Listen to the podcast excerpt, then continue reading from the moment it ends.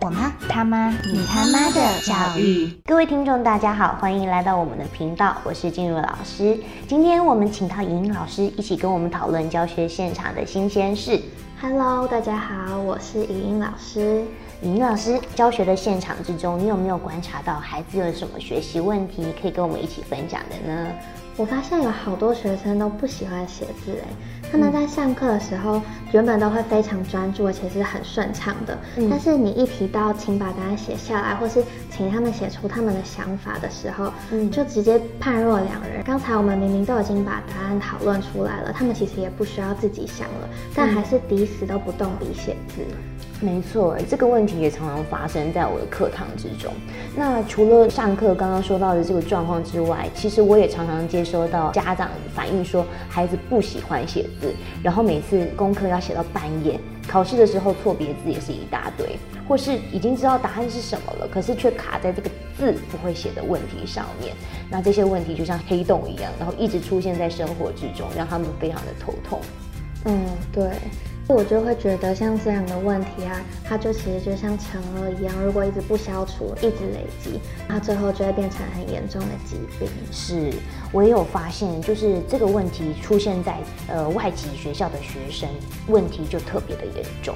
哦，对对对，我曾经也有一个就读外籍学校的学生，嗯他和那种本地学校的学生一起上课的时候，其实他们在理解能力的表现上，并不会比那些本地学生表现的还要差，但是在对字的敏感度或是在写字这两个方面，真的就会比本地学校的学生明显的落差。嗯，我觉得这个落差哦，可能跟他们的使用频率有关，因为多读、多听、多写，一定是会比某些时候才使用文字的状况印象深刻。那这样的话，就想要请问静茹老师，嗯你觉得孩子为什么会不喜欢写字？我觉得他们不喜欢写字，很大一部分的原因是他们根本就写不出字。那为了要掩饰或是回避这个写不出字的窘境啊，他们可能就选择用我不喜欢写来推脱。哦，真的，听老师这样说，我就觉得好像状况真的是这样哎，不喜欢写变成一个挡箭牌，只要遇到问题就用这个挡箭牌来挡，他们就不正面的去回应他们原本有的问题。嗯，当然呢、这个不会写主要因素背后更大的问题是，其实孩子害怕犯错的心理状态，因为他们害怕写错，所以就感觉不写了。哦，这样听起来这个逻辑其实就跟不做就不会错是一样的嘛。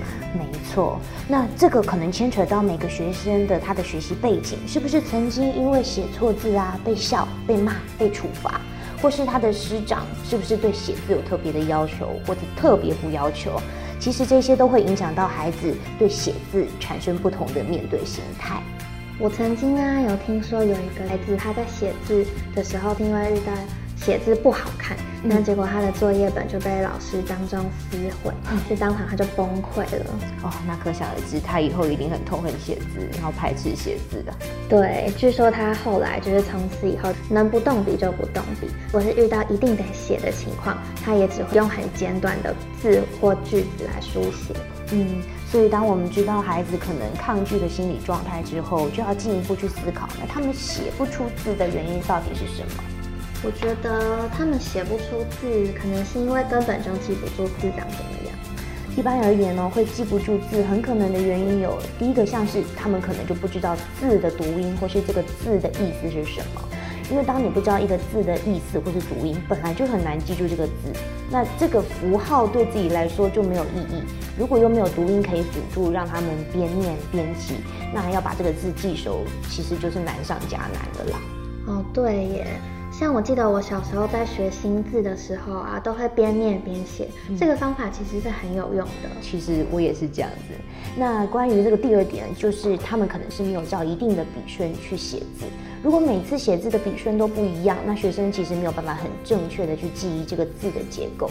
那这个字对孩子来说，就是像在记一个图形一样。那既然是像画图一样，就不可能每一次做到完全记忆一模一样。那有时候多一点啊，少一撇的状况就在所难免。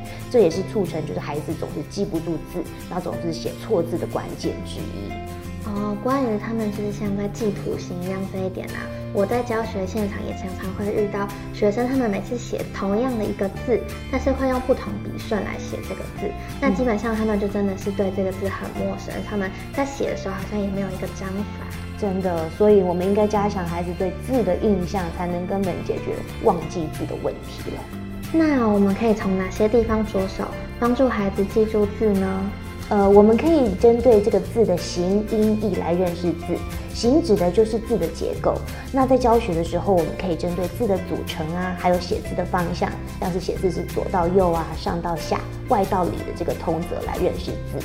有时候我们也可以从中文字的基础构字方式，像是六书中的这个象形，去找字形的记忆点。那音指的就是字的念法。当一个字的形状搭配发音一起记忆，其实就可以透过多面的连接来增强小朋友的记忆能力了。